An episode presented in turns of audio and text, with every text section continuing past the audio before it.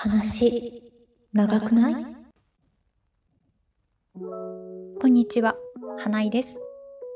この番組は本が好きな私花井が大好きな本を一つ取り上げて何回かにわたって一人で語っていくという番組になります。また一応本をメインとしているんですけれども音楽や映画まあたわいもないようなどうでもいい話なんかもちょっとずつ挟んでいくかもしれないなというようなゆるい番組になりますので皆様も気楽にゆるくお聴きいただければと思います。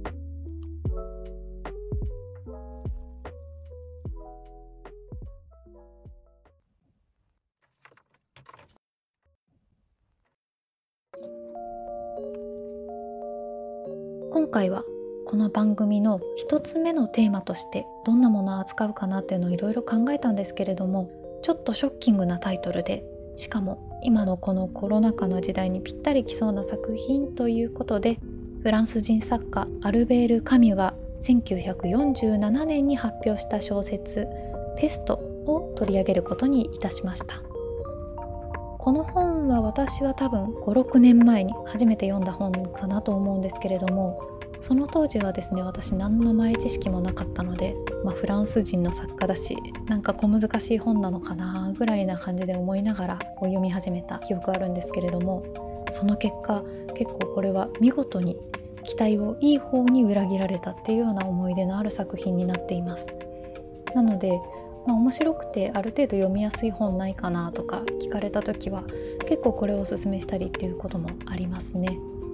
でカミュっていうと「異邦人」っていう作品で結構有名かと思うんですけれども「えー、まあ、異邦人」を読んでカミュに入門したって方はあ神難しい挫折とかなっちゃってる方いるかなと思うんですね。でこういう方には一旦こちらのペストも読んでみてほしいなと思う作品でもあります。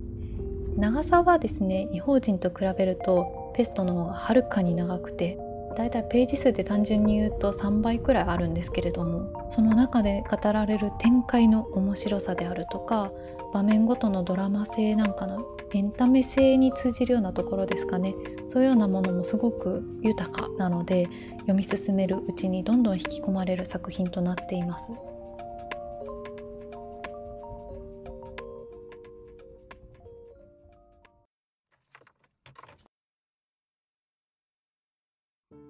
さて物語はとある平凡な港町。北アフリカのアルジェリアという国にあるオランという町で突然起きたある事件を追って展開していきます。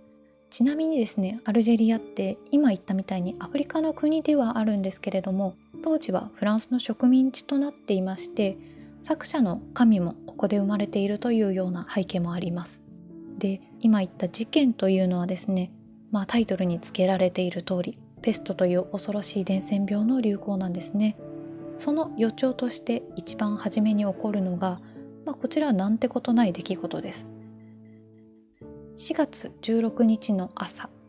ベルナール・リューという医師が職場である診療室からちょっと外に出たところその廊下にネズミが1匹死んでいるのが見つかるんですね、えー、こんなことというのは普段そうそうないのでこの建物の門番をしているミッシェル氏というおじいさんにこれこれこういうことがあったので、まあ、片付けておいてくれないかみたいな感じで報告をするんですね。するとこのミッシェル氏は自分の見張っているこの建物にそんな不潔な害虫が出るなんて許せないって言って怒り出してしまうんです。でこれはまあ誰かのいたずらで誰かがそのネズミの死骸を外から持ち込んだに違いないって言うんですね。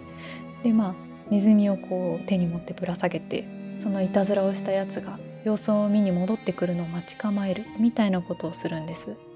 まあ、一方のリュウ医師はですねその事件のことはまあすぐに忘れてしまうんですけれども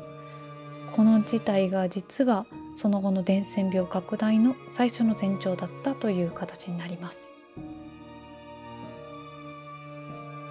初めはまあそんな感じでせいぜいポツポツとネズミが死んでるのを、まあ、普段より見かけるなくらいのものだったんですけれども数日経つうちにそんなこと言ってられないぐらいどんどんとその数が増えて市内中がネズミの死骸であふれるようになってしまいます。当然不衛生極まりないというか不快ですので市もその駆除に乗り出したりなんかして人々も気味悪がっていろいろ噂をしているというような様子なんですけれども、まあ、この事態もですねある日を境にぱったりと収まってしまいます。すると人々はまああれは一体何だったんだろうなっていぶかしんで噂をしながらまた元の日常に戻っていくという感じなんですけれどもところがですねこうして日常が戻ってきたかに見える裏で実はもっと恐ろしくて深刻な事態が始まっていました。劉医師がある日またあの門番のミッシェル氏ですね。あの怒ってた方。あの方を見かけるんですけれども彼はその時なんとなく具合が悪そうにしています。そしてまた別の日また見かけると今度はもう顔つきがしなびたような顔つきをして動きもなんとなくギクシャクしていて様子が明らかにおかしいんです。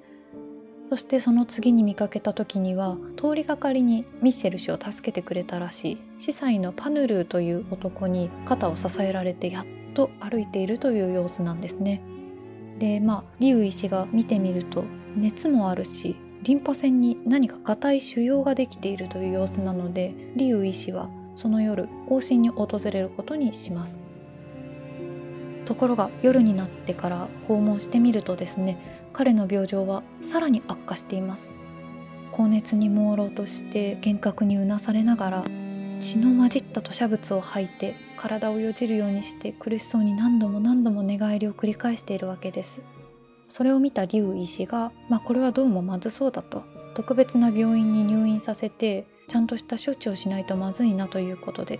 救急車を呼んで搬送しようというふうな話になるんですけれども実際に病院に搬送されている間にミシェル氏はあっけなく死んでしまうという感じですね。この事態がですねもうお分かりかなとは思うんですけれどもペストの第1の発症例となっていますただこの時点ではリウ医師もこれがまさかペストだと思いもよらないという状態になっていますところが日を追うごとにこういった症状を訴える患者というのが次第に増えていくんです。そうすると、まあ、リウさんはもちろん医師ですからこういった知識もいろいろとあるわけであれ？これはまさかあの病気なんじゃないだろうか？って気づいていくっていうのがこの物語の導入部分にあたります。まあ、でその後はすでに今出てきている医師の理由あとは名前だけリックする形になってしまうんですけれどもこの市の外からやってきて長期間ホテル暮らしをしているらしい謎めいた人物タルーという男。であとは市役所で市臨時補助理員というあまり給料は良くないような仕事に就いているグランという男。あとは厳格なカトリック司祭であるパヌル。さっきちょっとあの肩を支えてるとかで出てきた人なんですけれどこの人とあとは市外からある取材でオランを訪れていた新聞記者のランベールという男ですね。あともう一人が以前犯罪を犯したことがあるらしくて非常にその逮捕されるのを恐れている。で作中ではですね自殺未遂までいきなり引き起こしてしまうというコタールなど個性的な人々がこの群像劇の登場人物として話を展開していくことになるのですがさて彼らはこの未曾有の最悪天才に対してどのように考えて行動しまた変化をしていくのかという部分がこの小説全体の最大の核であると言えます。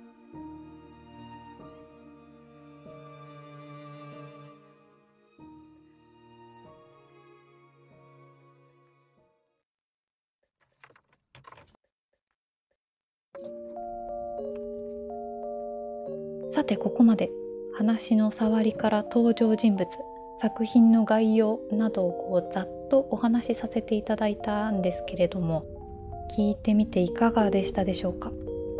もちろんオランでペストが流行したというような事実はなくてですねこれ自体は完全に架空の物語ではあるんですけれども市民の反応であったりとか各エピソードなんかがとてもリアルに描かれているのを感じいただけたんじゃないかなと思います。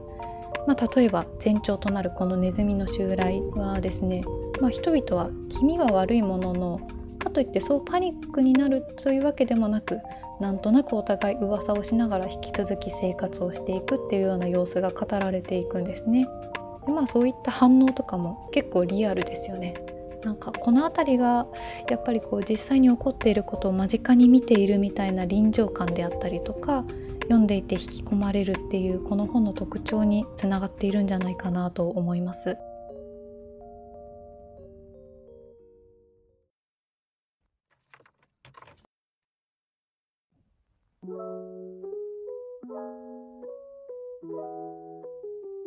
ということで今回は一旦ここまでとさせていただきます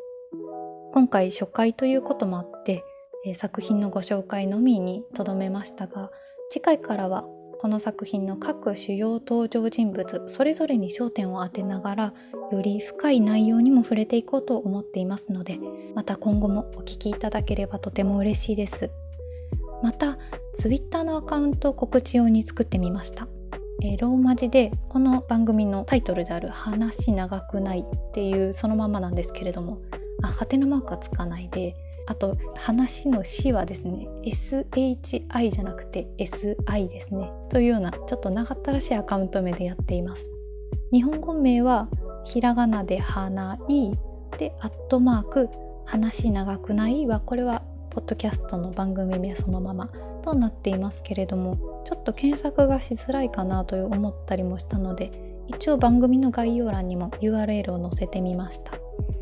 ここではですね配信の際に告知を載せたりとかあとはま関係ある話も関係ない話も関係なくいろいろつぶやいていこうかなと思っていますのでもしこの番組を気に入っていただけた方いらっしゃいましたらフォローをお願いいたします。